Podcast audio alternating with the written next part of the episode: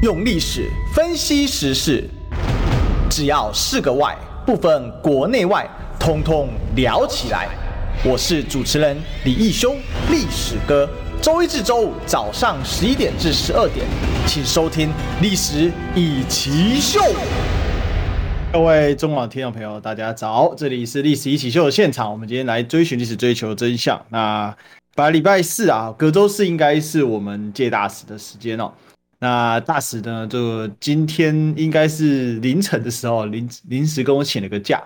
那我左思右想啊，本来想说临时补个来宾吧，哦，但是想想这个礼拜刚好，呃，这个因为呃这个周二的时候去主持了光复节的节目啊，所以呢，这个跟大家呢请假了一天啊，请这个我的好朋友直斗来代班哦。好，那另外这边也这个这个希望直斗啊，真的都没什么大碍啊。那天在这个接奖的时候摔得蛮蛮严重的哦，哎呀，这个真的是选举啊，很多意外啊，也祝所有的候选人们哦，不管我认不认识你啊，这个希望你们平安选完举哦。我想这跟立场没什么关系啊，这个纯粹的觉得我们台湾的这个选举啊，哦，行之有年这么多年了，那我想呃，这个应该还是要回归到选举的本身呐，哦，那不要是呃，在这个所谓的。呃，这个意外当中哦，来当这个选举终止，我想这认识也不易。就像呃一场比赛嘛，对不对？比赛到最后呢，诶，我们应该是要透过打败对方来获胜，而不是因为对方呢啊不能比赛而获胜。我想这个啊，应该是如果你参加选举的话啊，如果你是的啊正军长好像有点奇怪吧？啊，如果你是一个正常人的话，应该都是要透过这样的方法吧？好。那当然，最近选举越来越逼近了哈。那我也给我看到有一些这个所谓的贿选的人哦被抓了哈。这个我看到这个有议员级的地方型选举的哦，那哪里就不特别讲了。那今天呢，我们来跟大家这个聊一个呃，我我之前想跟大家分享的哈，我把它写在我的标题上。二零二二啊，一场民进党自败的实境秀。我本来想写自灭。但是不想被 NCC 找茬，好，所以我们就写自败吧，哈，自己打败自己啊。那说真的是民进党自己打败自己吗？哈，当然是是也不是，哦，这个我们就来聊一聊这件事哦。为什么起心动念想讲这件事呢？啊，最近我们知道在屏东这个地方啊，有一个林传媒的民调，那查调查出来呢，目前。民进党的县长候选人周春米啊，他是三十七点二八啊 percent。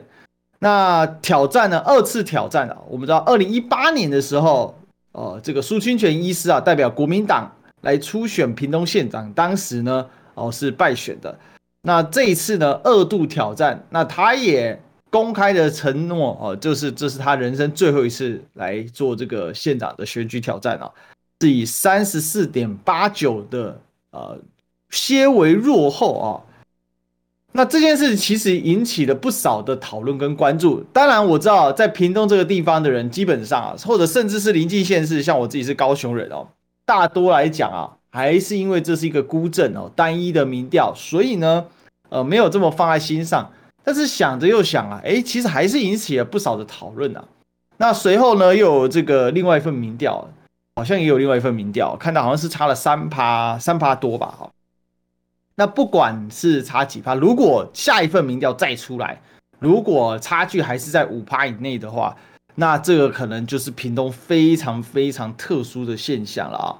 那为什么我们从这个呃屏东民调来着手呢？不要忘了，二零一八年民进党被卷起了千千堆雪啊。其实就是从高雄的民调呢，本来呢是完全领先，或者我们用可以用另外一个字啊，叫支配啊，哦，当时被支配啊，然后开始的。今天屏东会不会获胜，我真不敢说哦。基本上我认为啦，以目前的态势，周春明应该还是会赢过苏清泉的哦。以目前的态势，但是这样一份松动的民调哦，对民进党的铁票仓来讲叫松动哦，甚至是很。这个有一点点小小的震动的民调，确实也让我们看见了今年的选举啊，整个这个盘势到底发生了什么事情？如果说今天选举是在激烈选区啊，那有上下，那我们都大家都很能理解。比如说台北市哦，比如说现在呢，这个新竹哦，这个高安跟这个沈慧虹啊，所谓的双红之战哦，这样打的。你不是说，哎，国民党还有林根人，他想要真的变成了这个朱立伦人设，对，边缘人啊。好，这个待会再来聊。那整体来讲，因为选战就剩一个月嘛。那今天是正式一个月，因为今天剩三十天，昨天三十一天了，其实差不多了哦。接下来就是会越加的激烈啊，那也很好嘛。我们终于有好好就更多的关注啊，来讨论一下选举本身到底发生什么事。但是我要讲的是，这样的一个现象的出现，其实代表的是民进党在他的胜利区铁票仓出现了有一点的裂痕。我尚且不敢说这裂痕会破裂。但是它有出现裂痕，那如果这个地方都出现裂痕，那整个民进党整个氛围就会出现状况。那为什么屏东这个地方会出现这样一份民调呢？就哪怕你想调，你都调不出来啊！当然了，你很难讲啊，因为像自由时报啊，就像董哥讲的，对不对？自由时报呢，民调中心只有一个人啊，这是数字自己调的啊，但这就没有办法，因为我们前几天也看到。自由时报出现了各种跟人家完全不对档的民调嘛，哈，其实这也是台湾很荒谬的事情啊，我是觉得如果现在民调那么泛滥，哦，那我认为啦，哈，应该要有一个民调的一个检核机制才对啊，否则这样子一直泛滥下去哦，这也不是办法。不过话说回来啊，这也是这个台湾这个这么多年来民主政治当中呃很常见的一环嘛，反正呢，你说你的，我说我的啊，你自己选择谁要相信呢？好吧，那回过头来。屏东发生什么事情呢？其实也蛮很很好讲嘛，都基本面的事情嘛。人口啊，屏东经过了二十五年啊，人口掉了多少呢？从九十一万啊，九十万以上人口的大县呢，哦，掉到了剩下七十九万人，连八十万都不到了。哦，就是二十五年掉了十二万人，每年掉五千人，那很恐怖的事情，而且是接下来越掉越快。重点是全县人口呢大幅的老化，这个是一个很大的问题哦。那另外呢？屏东县的县议员的席次呢，从五十五席锐减到四十三席啊。那他本来的立法委员席次从四席变三席，接下来三席可能会变两席啊。现在还有所谓的平北啊，然后那个这个平南，好，再再加上呢这个南南边这样，它还有三席的空间。可是它是渐渐的怎样，不断在萎缩的过程。我相信屏东人其实自己也很了解屏东发生了什么事情，可是。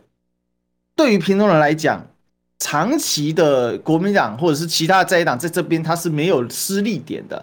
那或者是他的这个经营并没有办法上升到一个更高的一个层级，使得在这边哦，他们会就只能在民进党人选中打转嘛。所以常常会被戏称说啊，屏东就初选结束之后啊，那这个就就已经底定了，那还有什么好选的呢？OK，好，那我从这份民调切入，我只是想跟大家引一个道理，就是说。今年的选举啊，从这个其实就可以看到，到目前为止，民进党选的真的很烂啊，真的很烂。他这一场自败的一种实境秀。那为什么自败？讲直白的就一件事嘛，这执政太烂，执政太烂。为什么执政太烂？因为到现在为止，民进党心里所想的，他还是非实际的执政啊。前几天你可以看到蔡总统去参加了这个所谓的网网路啊，网路是在跟这个鸡排妹啊又同又同台同框了，什么社群之夜，他其实他想的都还是在这一些所谓的非实际务实的政务的上面啊。这个应该是这个十月哦，这个应该是十一月二十，呃，对，说错了，十月二十八号哦，十月二十八号。呃，明天呐，哈，应该说前几天有看到他的这个活动开放报名嘛？那十月二十号就明天，他还是想着在参加啊这个所谓的社群之夜，但是这很荒谬啊！蔡英文参加社群之夜，那我问大家，现在的网络社群跟以前的社群最大的不一样在哪里呢？现在的网络社群就是直面你的，不管是粉丝也好，不管是。这个所谓的观众也好，任何情况的这些参与者，你是要直接互动的嘛？可是蔡英文总统，请问你现在有多久没有开记者会给人家答辩答问呢？你每次讲完你就跑了，然后剩下的就是发言人来回答。媒体已经六百多天访不到蔡英文了，而这根本没有要面对的意思。那你去参加这摄影之夜要干嘛？所以也就代表一件事情嘛，对他来讲，他根本没有把这个心思放在执政这件事情上。他所想要的是如何巩固执政。哎，你说，哎，这两个观念好像怪怪的。认真执政跟巩固执政是两码子事。巩固执政有很多种方式，你可以透过宣传，你可以透过这个大傻币，然后你有很多方式，只要让人民不烦你，你就可以继续握有政权。但是认真执政是说，把我应该执政该做的事，我作为执政党该做的事情做好。可是我们可以看到现在啊，蔡英文总统他其实根本不打算去回答大家的问题，他只想去穿的漂漂亮亮的啊、哦。当然，所以他衣服都长得差不多，但是他只想怎样风光亮亮的、风光亮丽的。然后呢，找这些侧翼哦一起来怎样来做个化妆师的概念。所以啊，到现在。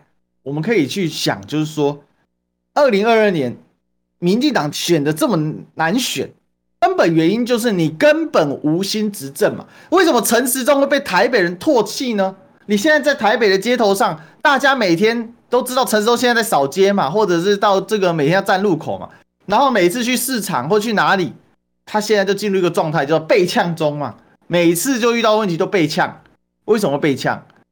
因为你防疫做很烂呐、啊，而且你在台北怎样是最残忍的、啊，呀，台北要啥不给啥，啊，做点小事就被放大，整天在吵架，那不是很荒诞吗？搞到这个万华把万华指为破口，然后出去的话大官出巡哦，大家还要列队相迎呢。那个时候像这样低声下气的恭迎陈时中来怎样来参来来检视一下防疫，然后防疫旅馆是谁的，还在那边吵半天。一句话就打死了，有什么吵？有什么好说？防疫防疫旅馆谁发明的？只要对台湾有益，我不在乎谁发明的。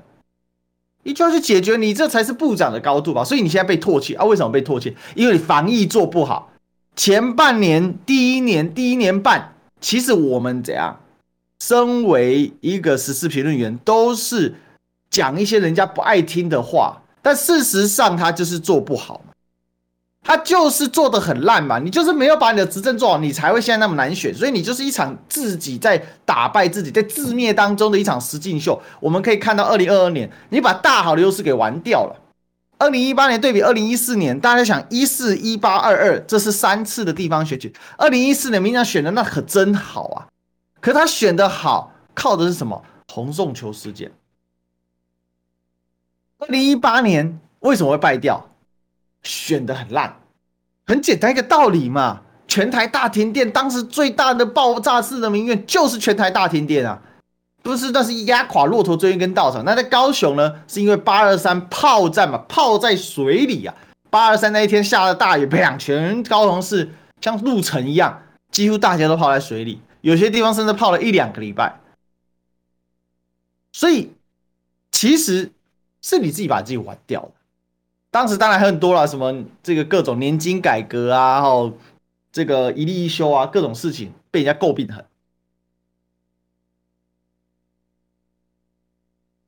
那到现在你不检讨你自己执政的问题，他在干嘛呢？哎，他现在不要让确诊者投票啊，那说没有违法。哎，选举罢免创制复决，还是下底来的宪法来对呢？那是写在我们宪法里面的呢。阿里公北塞等了北塞等哦。哎，他先跟你说，那你不能投，你要隔离就不能投。啊，可是隔离现在要取消啦，现在改成零加七，消息都出来了。啊，所以现在是怎样？完全你宰制，大家也可以想一下，那公投法嘛。蔡同荣要的公投法就是公投绑大选，否则这公投叫半残公投。亲手消灭公投法是谁？帮大家回忆一下，你还是你民进党啊？其实今年的选举就是你欠的这些债，慢慢要来还了啦。这个套句我好朋友哈，这个台北市议员侯汉廷说的，报应啊，报应啊，真的是报应。为什么是报应？你可以一时煽动人民的情绪，来高涨，来掩护你执政不利的事实。其实讲白了，二零一八的大败就是对他执政的一个一次的怎样判决嘛。二零二零年蔡英文执政的很好吗？没有啊。为什么赖清德当初敢出来挑战蔡英文？啊，就是执政的不好，民调很低迷。所以一开始还有谁啊？四个台独四大台独大佬嘛，李远哲，哦，那个长老会教师教这个牧师高高俊明，然后彭明敏，再加上还有一位这个吴理培，哦，就是那个现在外交部长他的叔叔嘛。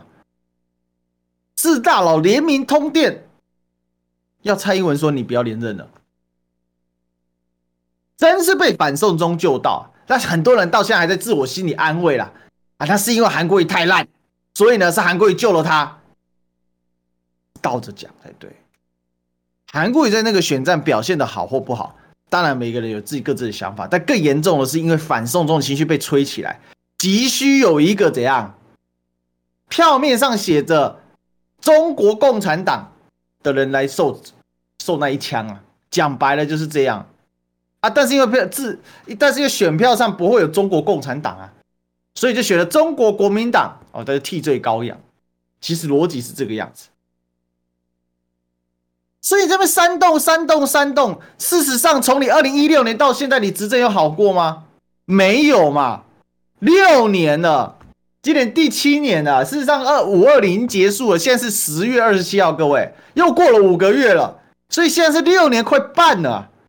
请问你民进党端出什么料呢？去年税税捐超征四千三百亿，今年要超过五千亿啊！请问我们的经济是最好是不是？税捐不断在超征，到底怎么征来的？其实你如果是第一线，你就知道，炸出来的嘛，炸出来的嘛。现在又更狠了，在这个大疫情时代，有很多人这样转行做什么？团爸团妈，很多人怎样？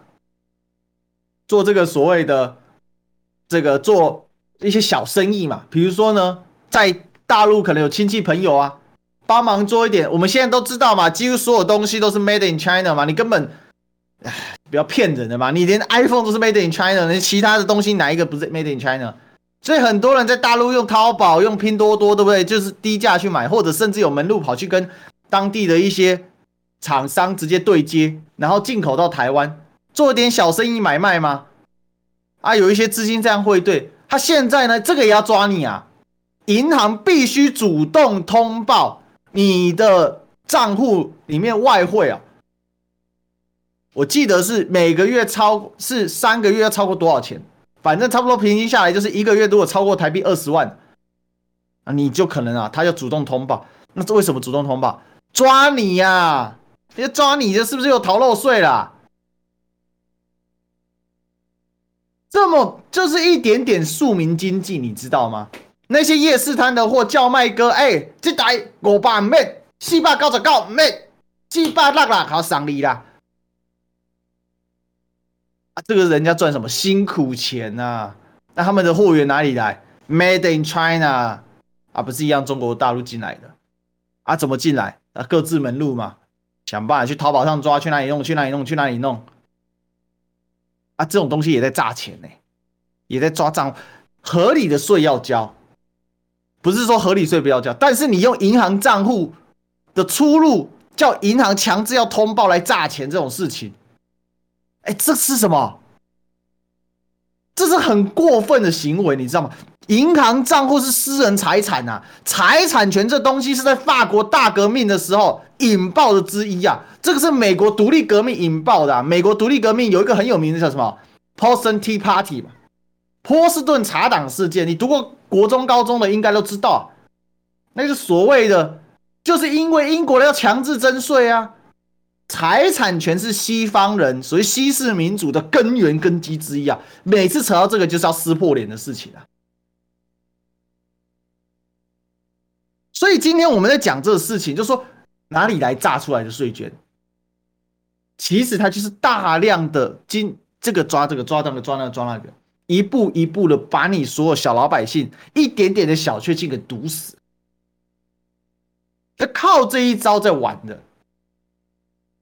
所以说这个就是一场你执政不力，然后还拼命诈钱，那难怪你现在选情艰困嘛。难怪你现在选情艰困嘛。到底有多艰困呢？连日本学者啊都看出来了。这个日本学者呢，叫做小笠原新信，他上他以这个上次啊成功预测蔡英文那一次的得票率而闻名啊。据说差了差了一点点而已。你如果刚好有听上一场上一段的我们中广新闻的朋友，你应该有听到，他这一次也做出了一个预测，二十二个县市啊。国民党十五啊，民进党五啊，民众党一，五党籍一。民进党当年选出了二零一八年是十四席，呃，十五十五比六比一。当时六席已经被认为民进党的谷底了，就今年还可以再减一席。但有东西不能减，就是我们的广告不能减。我们先进广告。你知道吗？不花一毛钱，听广告就能支持中广新闻。当然，也别忘了订阅我们的 YouTube 频道，开启小铃铛，同时也要按赞分享，让中广新闻带给你不一样的新闻。用历史分析国内外，只要是个“外”，统统聊起来。我是主持人李一修，历史哥，请收听《历史以奇秀》。欢迎回来，这里是历史一起秀现场，我们继续来追寻历史，追寻真，追求真相。我是主持人历史课李一修。刚才提到这个日本的知名学者啊，这个小笠原新信，真的是非常厉害啊，被人家称为神之学者。为什么？因为他上一次精准的预测了蔡英文的得票率，得票误差，得票率误差在一趴以内啊，那确实是非常非常厉害的一个学者啊，就没有人猜得到蔡英文得票率会这么高。那他在他的脸书啊公开的发文啊，那就是九合一大选哦，他的预测啊，我刚才跟大家讲到，民进党五，国民党十五，民进党一，啊，五党籍一，啊，总计就是二十二席，二十二个这个县市长啊。那我想啊，啊，我想啊，这个详细的各县市呢，我稍微跟大家做个报告，但是民进党还可以从七。二零一八年是六啦，哦，但是因为后来国民党的韩国瑜被罢免，所以从十五席变十四席啊，民进党又加了一席哦，就从六变七嘛，所以最终结果是十四比七比一嘛。那本来是十五比六比一哦，所以可以看得出来是很荒很荒唐的哦。那我们来看一下他所预测的到底是怎么回事哦，从北到南这边也给大家报告一下，刚好。最后一个月哦，其实，呃，小笠原教授他也是因为选举剩一个月哦。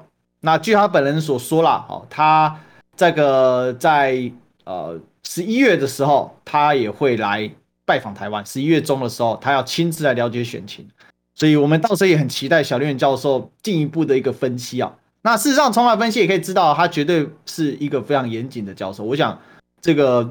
这日本在做研究啊，能够得那么多用日文得那么多诺贝尔奖啊，我想大家也是哦，这个也可以了解他们对一些呃严谨的态度了哈。我自己学历史的很多日本教授，那做日本史又做中国史啊，日本人做中国史啊，非常非常的哦这个严谨啊，真的是以严谨著称，你也很难想象他到底花多少时间做这些事啊。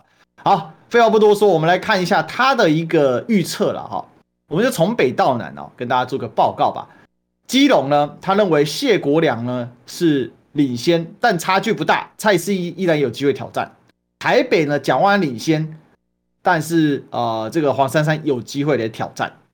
那新北呢，侯友宜啊领先很大，哦，当选可能性很高。桃园呢，张善政是领先的，但郑运鹏有机会挑战。新竹县啊，杨文科哦，现任的县长，那是呃这个当选机会很高。哦，再来新竹市，目前高安领先。那沈慧虹呢？呃，紧追在后。那高安是民众党籍的哈。那再来呢？这个苗栗县哦，这个比较特别哦。钟东锦啊，原本是国民党籍的县议长，哦，但是呢，因为国民党提名了谢福弘，那所以最终呢，导致呢这个分裂哦。那目前呢是由无党籍的钟东锦啊，就原国民党籍的钟东锦领先。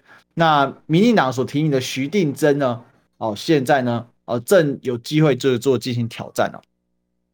再来呢，台中的卢秀燕是呃这个当选机会很高，彰化啊王惠美也是现任县长啊，这个国民党现任县长啊当选机会很高。南投县许淑华啊国民党提名啊也是现任立委嘛，哦就神力女超人呐，哦这个现在呢这个当选机会很高。好，再来呢，这个云林县张立善现任县长，国民党的张立善哦，当选机会很高。那再来嘉义县呢，哦，民进党的现任县长翁章梁当选机会很高。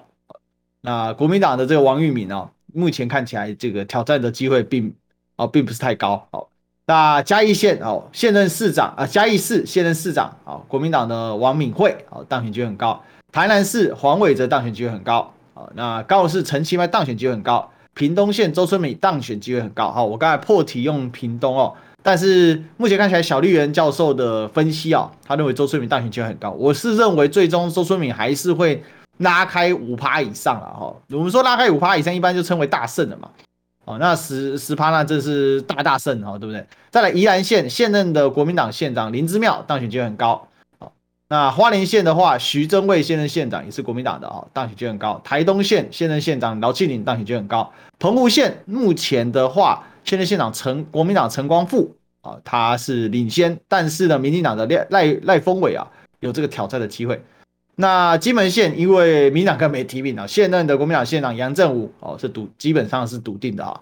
那连江县啊，这个国民党提名的两席啊，哦曹尔元。啊，跟王宗敏哦，那目前呢，现任县长曹尔元这个当选机会很高。好，OK，好，这以上哦，这个是小笠原教授哦跟大家做的一个分析跟探讨。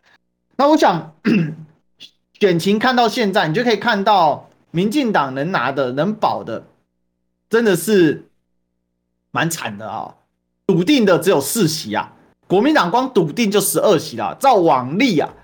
光国民党笃定拿十二席啊，基本因为你二十二席嘛，你能够拿下超过十一席，哦，十二席就代表你过半了嘛，你就可以称呼说你这次胜选举是胜利了嘛。也就是说，现在以这个小笠原教授的分析可以看到，就是基本上国民党已经是胜选了。呃，就是说，依照他的分析来说，当然我们必须说，选举不到最后一刻可能很难讲。但是整整个来讲，民众党像是高虹安领先，那为什么高虹安领先呢？其实真正高虹安领先的原因，是因为这个沈慧红真的选的很烂吗？其实沈慧红选举选的很用力啊，他本人选的很用力啊。当然他的这些侧翼打手，像柯建铭的选，就是用烂招嘛，到现在还在全力的向高虹安泼脏水嘛。我是觉得这真的很糟糕啊！我们必我必须这么讲啊，我跟高安素昧平生，没有访问过他。以前有透过有问过他们助理要不要有没有访问，但是后来问问时间也没对上啊，就一直没有访问到。素昧平生，真的哦，没有访问过哦，那也没有实质的接这个接触过。但所以，我替他不替替他讲话，其实不是重点。但是你看到的是，因为你这种攻击、那种泼脏水式的是太荒谬了。我昨天花了一点时间去看了一下数字电视台啊，这个大话 news 啊，全名这个节目名称我就不说了，对不对？我们都知道啊，这个他的这个主持人呢，郑红圈啊，好吧，那你可以看到他们那个频道里面，他所做，他制造自备了一整套的说法，拼命的在讲说。他这个奸子有多邪恶、多恶劣、多恶质，然后下面的人全部都在相信他，然后想着这个头头是道啊！我看到我眼睛都掉下来了，为什么？因为资策会再说一次，这个机构是干嘛的？这个机构是当年因为配合科学园区，需要为国留才、为国除才、为国造才，所以有这个资策会的出现。这个资策会呢，它本来就是鼓励他的这一些同仁们，就努力的去进修，将来有机会就在资策会的任务完成之后，可以转到科学园区来为怎样？为台湾的厂商来效力，为国来效力呀、而不是我们最优秀的一等人。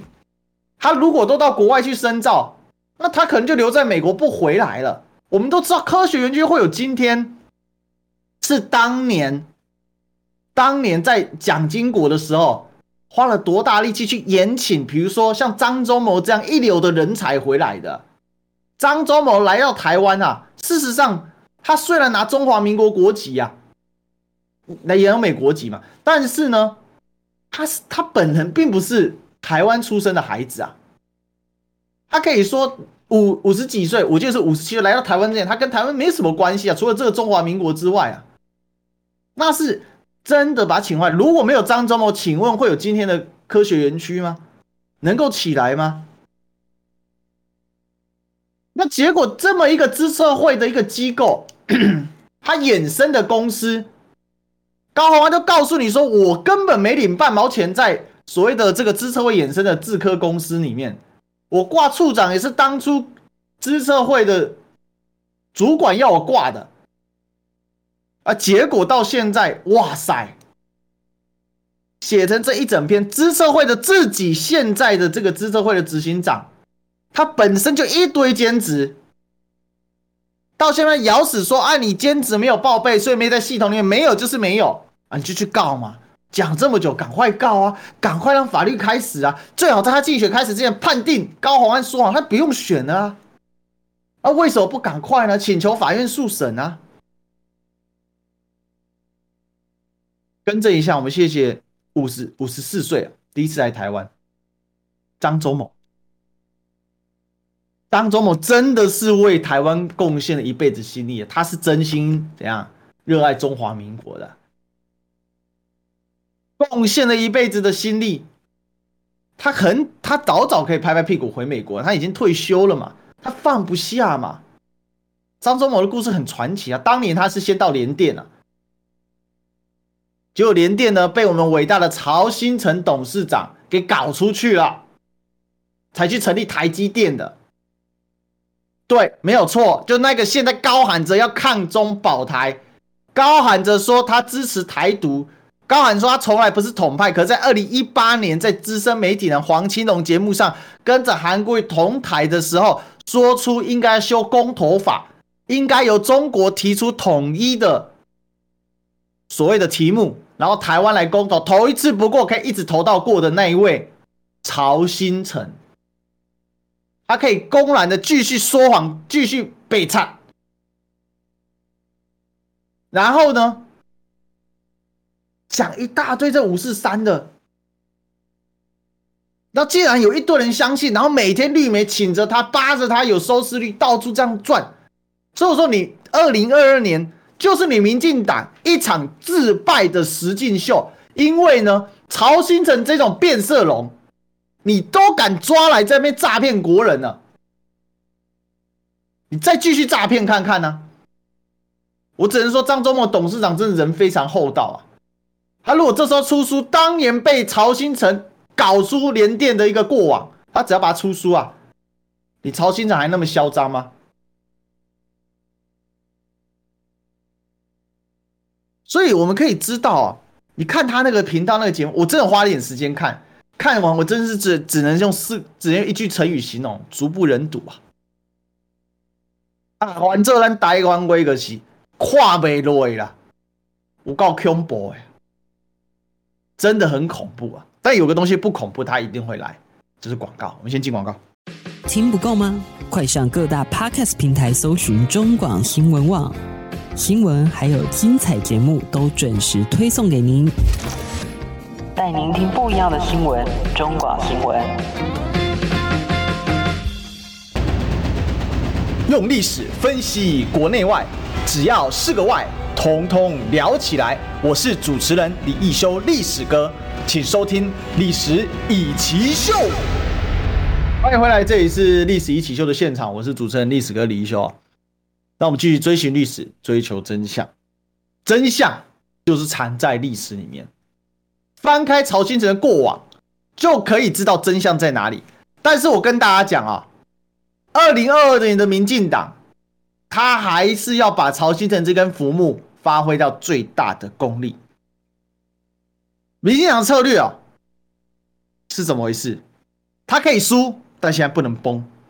二零二六年，我看民进党他是觉得他完蛋的啦。但是，二零二四年要紧紧的掌握、把握在我民进党的手中，我一定要掌握住，因为掌握住中央，你地方再怎么样无所谓啊，我照样作威作福啊。最经典的例子就是从二零一八年到现在，啊，不就是地方都是掌主要掌握在在野党手上吗？可是中央是民进党牢牢的把控住，我想干嘛就干嘛。我前面跟大家提了嘛，五千多亿的超征税金啊，明天这个李桂明委员来啊，我再问问他这件事，因为他们已经算出来了，都可以算的，因为你怎么去做，怎么弄，资讯出来了，数学模型一推。算出来就知道你到底会搞出什么鬼了。所以其实今天我们在看这个事情的时候，你就知道明天党现在策略啊，他也在做调整了。但是他就是一他自己把自己打败了，因为你就不忍心不用心执政嘛，就甚至不要说啊讲用心执政哦，那还代表怎样？不用心还代表说还有个心，你知道吗？他现在也不能说无心执政，他现在狼心狗肺，真的。因为他到现在，他到底有没有把人民放在心里面？根本没有。每天找曹兴诚这家伙演猴戏，每天找曹兴诚这家伙演猴戏啊！真的，配合的啊，严丝合缝。好，你就继续骗吧。你看今年募兵的状况，一半都没有，一半都没有啊！那是你真觉得年轻人是白痴啊？你真觉得年轻人这么好骗吗？年轻人是会被骗。但是骗到一个程度，也不是也不是笨蛋，所以我觉得很多人有一些有一些这个年长的朋友，可能会怎样？会说啊，年轻人好笨啊！是年轻人是怎样？社会经验比较少，社会书跨较少，但不代表引起北七。哦，社会是看得少，不代表他白痴，他当然会是被骗一下。但是你骗着骗着骗着就爆掉了嘛？你看陈时中。全台湾陈时中年轻人支持度就他最低，为什么？因为年轻人发现被陈时中骗假的嘛。我要去日本自由行，结果你高端发现一打一剂都没有用，打三 G 也等于零 G，，打五 G 也等于零 G，，我还要多付一个 pc 啊 pcr 还全世界最贵。啊，直接动这林北空哎，真当做我们是空白痴傻瓜吗？所以。今天会被骗一下，但是不可能永远骗下去。他上了一次，他也会想一下，现在要当兵，要当一年兵的。开始大家说我不要当兵啊，开始发现说，哎，这个好像不太对啊，势头不太对啊，所以确实反映在选情上面了，确实反映在选情上面。屏东出了一个很神秘的民调，竟然只有怎样？两趴多，周春米跟苏清泉竟然差两趴多。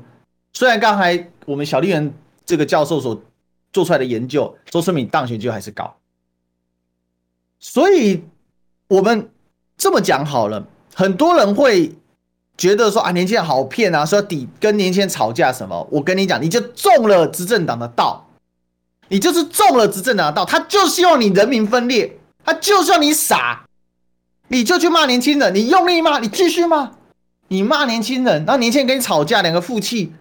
结果，真正的坏人是谁？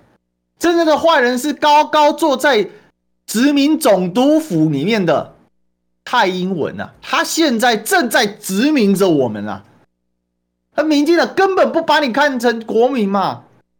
他可以去污蔑中华民国体制是移入台湾光复，完全不庆祝。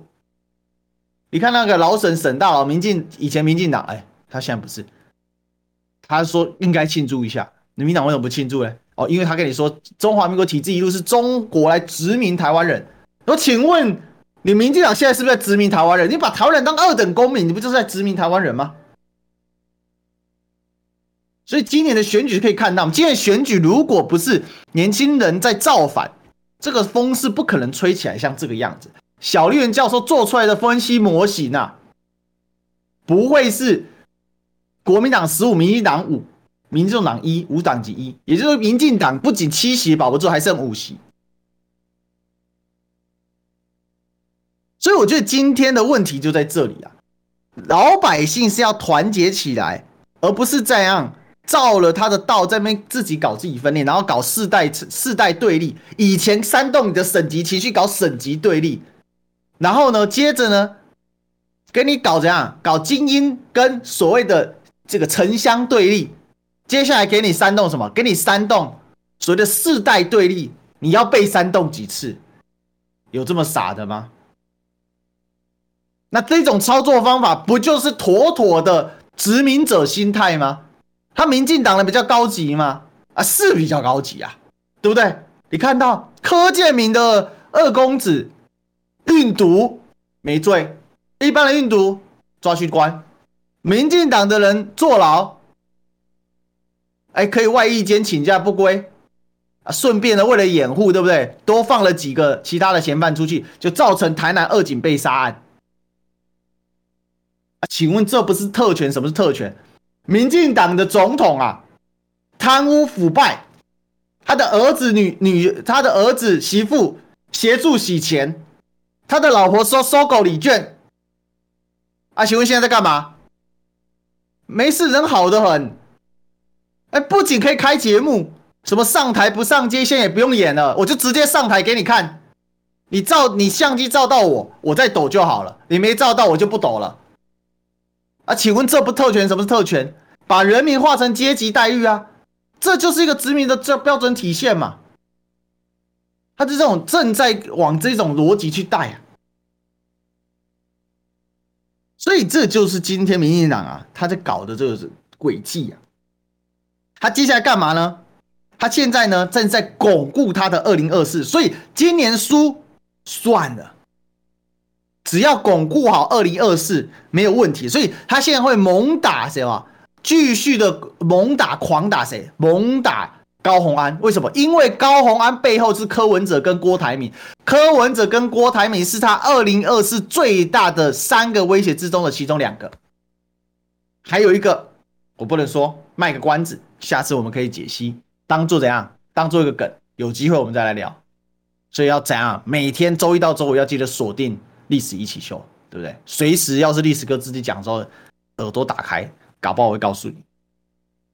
所以到现在他继续猛打高，为什么猛打高虹安？把你泼脏泼臭泼弄，就算你选上了怎么样？我的铁粉已经巩固住了，我就是买一个火种。你柯文哲挺高虹安，你就是个违法的政党。他当然不能让你这样子好过啊，然后用高虹安牵制你郭台铭啊，啊，当然怕嘛，当然怕嘛，但是我一定要一定要保住这件事嘛，保住二零二四已经是比保住二零二二还要重要的，就是现在民进党，所以你就看到另外第二个呢，现在狂打曹兴诚这张牌，结合什么？结合美国搞抗中保台，你看布林肯在说什么？布林肯已经。直接跳出来，美国国务卿布林肯已经直接说啊，哎呀，我跟你讲啊，现在呢，中国甚至不要维持现状了。美国的海军，他的这个这个作战部长，他说什么？他说呢，最快二零二二攻台，不是全部都在塑造这样的一个氛围吗？可是你要这么傻，要再上当一次吗？不要了吧，谁还要再上当一次？谁还要再上当一次？傻瓜才再上当一次啊！有这么笨吗？所以我要奉劝民进党啊，你是自己的选情自己败的，你好好执政，这事就解决了。你就是不愿好好执政嘛。到现在你能源搞定了没有？那是因为冬天了，所以要不然搞不好又要大停电了。那事实上你没有停电吗？到处在小停电呢、啊。这件事情我请教过黄世修啊，世修也是好兄弟啊。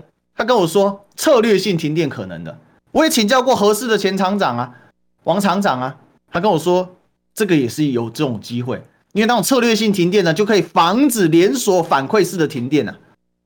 啊，专家们都这样讲了，所以你现在家里在怎样，像在抽奖一样，今天抽到你家嘣你家跳掉，明天抽到他家嘣他家跳掉，哎，为什么会跳掉？哎呀，松鼠啦，哎呀，树枝啦，哎呀，老鹰抓小鸡啦。哎呀，你看蚯蚓呐！你刚跟我下次跟我说眼睫毛好了，对不对？哎呀，工人眼睫毛飘下去，所以他刚好这样秀到了。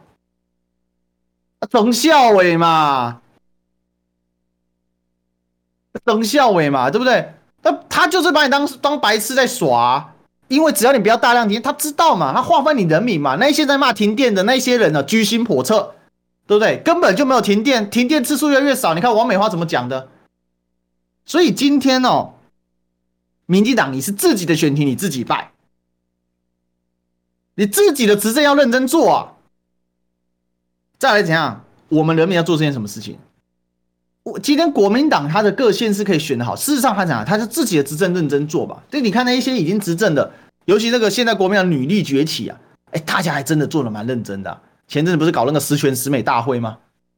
所以自己人这有自自己的执政有认有认真做，自然而然选民就回馈给你啊。再来，我们人民要干嘛？自己的监督要仔细看，不要觉得说你没看啊，看到了没关系的，不要理他了。哎呀，那个历史哥每天每天病病给讲那一些。哎呀，没差啦，对不对？当你自己都沉默了，你自己的监督你不自己看的时候，那抱歉啊，我们喊得再大声，他理我吗？他当然不理我啊。所以大家每天都就是努力的去监督他。那你说啊，我自己监督有限，他但很简单嘛。那所以有我们这一些时事评论员的存在嘛，有我们这一些主持人存在嘛。我们在监督的时候，大家要一起来汇聚这个力量。啊，不然你哪里有来力量，对不对？所以最后还是那一句话嘛，自己的国家自己救啊，要把这些国家救回来啊！你再不关心，抱歉就没了。大家都知道，上一辈的我们的长辈啊，六七十岁的长辈啊，他可能对两岸的终局，他可能是看不到的。请问我们这一辈的，不管你今天二十岁、三十岁、四十岁、五十岁、六十岁，我们平均寿命是八十岁，而且还在增长，以每隔几年加一年的方式在增长。假设平均寿命现在是啊，就是我们就先定八十岁啊，你现在六十岁，你可以不关心未来吗？当然是不行啊！还有二十年，请问二十年两岸会不会终局？